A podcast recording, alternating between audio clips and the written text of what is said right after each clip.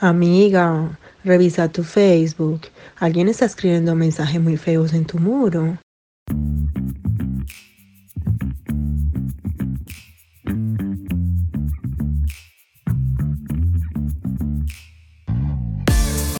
Hola a todos, bienvenidos de nuevo al podcast de Jiménez Abogado. Tema que vamos a tratar hoy que es sobre la violencia de género digital. El día de hoy estamos con Jenny Jiménez. Hola Jenny, cuéntanos un poco de qué se trata el audio que acabamos de escuchar. Ese audio es simplemente una introducción para referirnos a lo que vamos a tratar que es la violencia de género entendida como todo el acto de violencia que puede ejercer una persona sobre otra, bien sea una mujer en contra de otra mujer, un hombre en contra de una mujer, y que se da no solamente en ámbitos, por ejemplo, de relaciones sentimentales, sino también dentro de relaciones familiares y aún con personas desconocidas. Esta violencia de género incluye no solamente una violencia física, también hablamos de una violencia sexual, puede haber también violencia psicológica o aún violencia económica.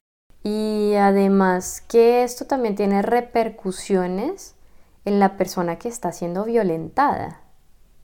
Sí, claro, la persona puede tener problemas económicos, no sé, que la echen del trabajo, que en su mm. círculo de amigos la empiecen a señalar, pero también puede tener muchos problemas psicológicos. Lo que va a pasar es que la persona se va a empezar a aislar. Y así como lo decíamos en otro podcast de que existe un mundo virtual y un mundo real, en ese mundo virtual la víctima también va a empezar a autocensurarse, ¿sí? Va a querer aislarse, ya no va a querer participar en esos espacios digitales. Entonces, este caso en concreto es de una mujer que empezó a salir con un hombre casado. La esposa se dio cuenta pues de que estaban llevando una relación extramatrimonial y lo que hizo fue contactar al amante por medio de redes sociales consiguió fotos, empezó a crear perfiles falsos, consiguió su número de teléfono, empezó a acosarla día y noche y fue un acoso constante que duró casi por tres años.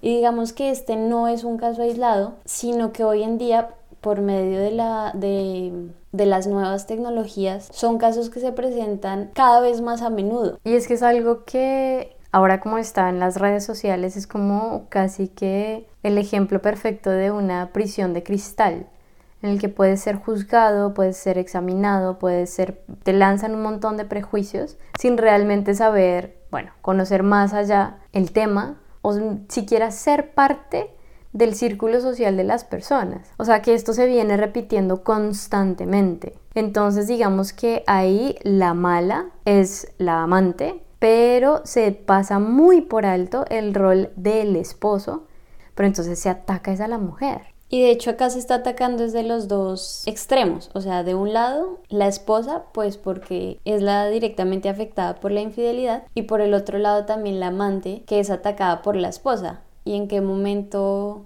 se ve la afectación al, infiel, al esposo, al que provocó la situación. La situación. Y sabes ah. que yo pienso que este tipo de, digamos, de ideas eh, viene muy relacionado con estereotipos y me acuerdo mucho de, de una clase de género que tuve hace unos años atrás en la que hablábamos del rol de la mujer en la casa. Entonces la mujer tenía atribuido el rol moral. Así que ella no, no trabajaba, no producía, ese era el rol del hombre. La mujer tenía el rol de ser la guía moral del hogar de ser santa, pura. Entonces, eh, el hombre, al hombre se le aceptaban errores porque pues el pobre, él, no sabe de moralidad, pero la mujer no. La mujer tiene que ser impoluta, tiene que ser, mejor dicho, el modelo y no se le permite ni un solo error digamos, moral. Y es que es precisamente allí donde empieza esa violencia de género. Es a partir de esos estereotipos que nos han impreso desde que nacemos hasta todo el resto de la vida.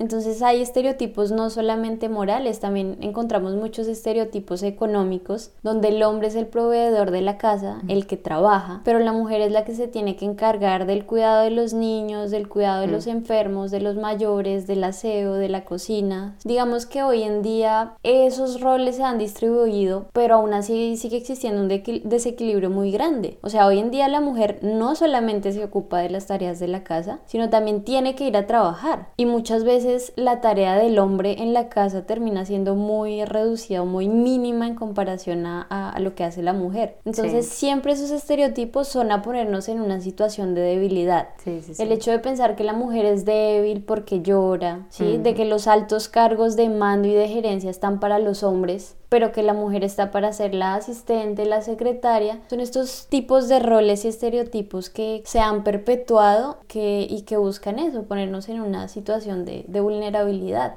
Y mira que de hecho en los últimos años se ha tratado de enmendar y un poco de equilibrar este tipo de, de desigualdades, ¿no? De género. Pero todavía se escucha mucho el, digamos, si estamos en el ámbito de la casa y en la cocina, que es a donde se le asignó el rol a la mujer por muchísimo tiempo y llega un hombre, dice que va a ayudar. O sea, su rol es como el de un asistente. Ahí, como dices tú, de la secretaria del eh, gerente de la empresa, el hombre se vuelve un asistente de la cocina. Yo le ayudo, pero realmente no es mi rol. ¿sí? No, se, no, se, no se empodera de ese rol y decir, es mi cocina, yo la voy a arreglar, sino voy a ayudar con la cocina. Y, y, y es mucho también como lentamente se va, aunque se identifica los roles, todavía hay una, esas sutilidades como tan mínimas que son imperceptibles. Por ejemplo, me acordé del meme del otro día, el que decía que se llega a la generación de tías que no sabe hacer tamales. Pero digamos que en primera mano es gracioso y de segunda mano, como echando un poco un vistazo más profundo al asunto,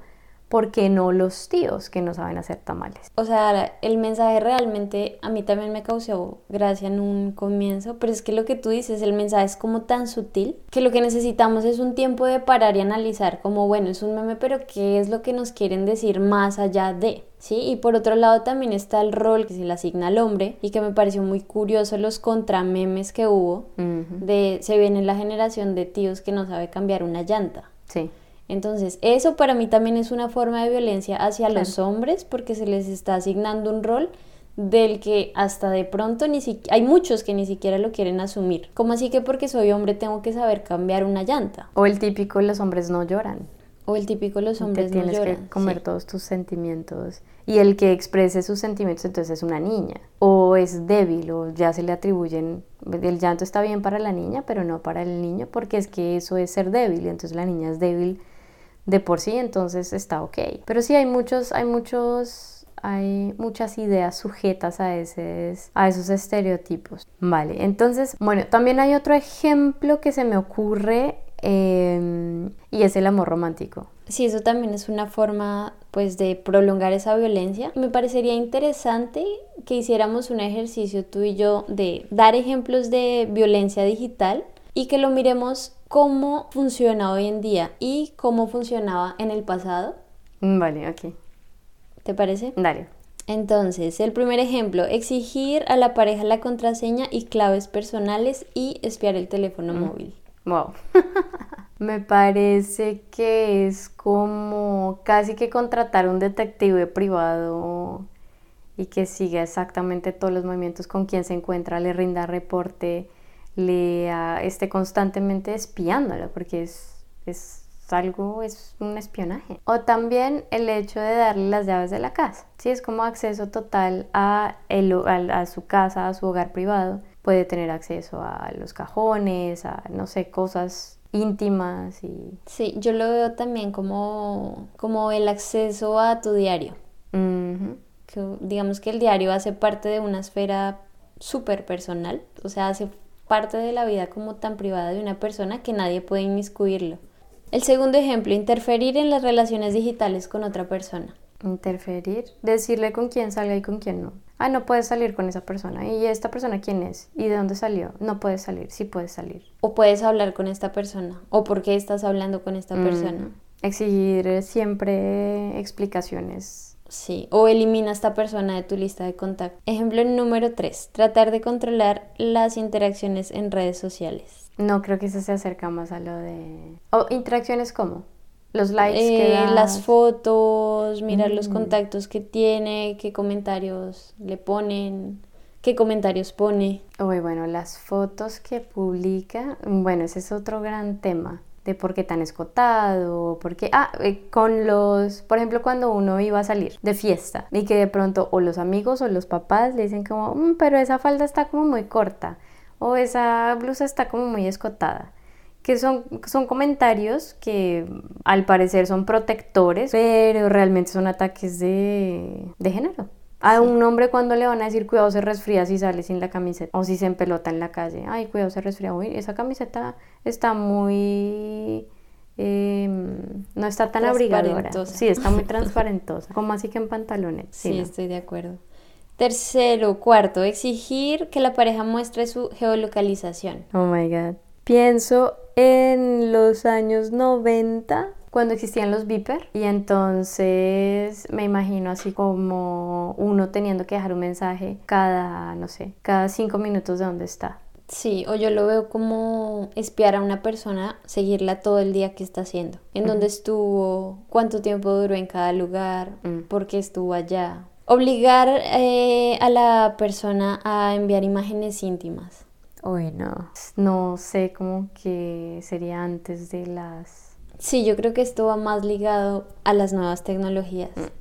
Y no es porque se esté satanizando la sexualidad de cada persona, porque claramente cada persona y cada pareja puede llevar a cabo su sexualidad como mejor le parezca, pero el error está en cuando esas imágenes son tomadas sin el consentimiento de la mm. persona o difundidas sin el consentimiento. Sin el consentimiento. O almacenadas. Sin el consentimiento. Sin el consentimiento. Porque es que una cosa es que la pareja llegue al acuerdo de, ok, nos vamos a grabar, lo miramos y lo borramos. Y si el novio, novia, lo que sea, no lo hace, sino que la termina almacenando en su teléfono, también es un delito. Porque es que yo le dije que quería que la borrara y aún así usted almacenó. O sea, no la difundió, pero el solo hecho de haberla tenido guardada en su teléfono ya puede convertirse en un delito. Genial. Sí, y, no solamente eso, digamos que, este tipo de delito también incluye otras conductas como, no sé, el acoso en línea, el sexting, lo que es robar la identidad, eh, difamar a alguien, eh, acosar a alguien sexualmente por medio de redes sociales. Muy bien. Entonces, bueno, danos un pequeño resumen, los tres puntos más importantes que tendríamos que tener en cuenta con respecto a este tema? Bueno, el primero, que la violencia de género digital hace referencia a cualquier forma de violencia que se comete o que es facilitada por las nuevas tecnologías en contra de una mujer por el simple hecho de ser una mujer o porque va a afectarla de una manera desproporcionada y que es un tipo de violencia que tiene su origen en estereotipos. El segundo punto importante es que es un tipo de violencia que comúnmente es ejercida por la pareja o por la expareja, pero que puede presentarse en todos los ámbitos sociales, aún con personas desconocidas. Y el tercero y más importante es que estamos hablando de este tema gracias a una sentencia que profirió la Corte Constitucional colombiana en septiembre del año 2022, por medio de la cual protegió los derechos a la imagen, a la intimidad y a vivir una vida libre de violencias eh, de una mujer que encontró que por medio de WhatsApp estaba circulando un video suyo que fue grabado sin su consentimiento en un baño público. Entonces, en esta sentencia, la Corte señala que ante este tipo de violencia no existía otro mecanismo de protección diferente a la tutela porque pues era el medio más efectivo para tomar medidas judiciales inmediatas desde una perspectiva de derechos humanos porque uno, se estaba afectando gravemente su intimidad y dos, porque el impacto que tiene sobre la vida de la víctima este tipo de divulgaciones a través de Internet, pues es muy grande. Es por esto que la Corte exhorta, es decir, ordena que sea el Congreso de la República el que legisle sobre esta forma de violencia, porque actualmente las mujeres contamos con muy pocas herramientas cuando somos víctimas de estas conductas. Vale, muchas gracias Jenny. Bueno, recordemos que igual la lucha contra esta violencia en las redes es un asunto de todos, todos podemos cooperar y a las personas que crean que hayan sido víctimas y a las personas que sean víctimas, no duden en contratar a un profesional, no duden en dejarnos sus comentarios, sus preguntas, si tienen alguna duda. Jenny, muchas gracias de nuevo y hasta la próxima.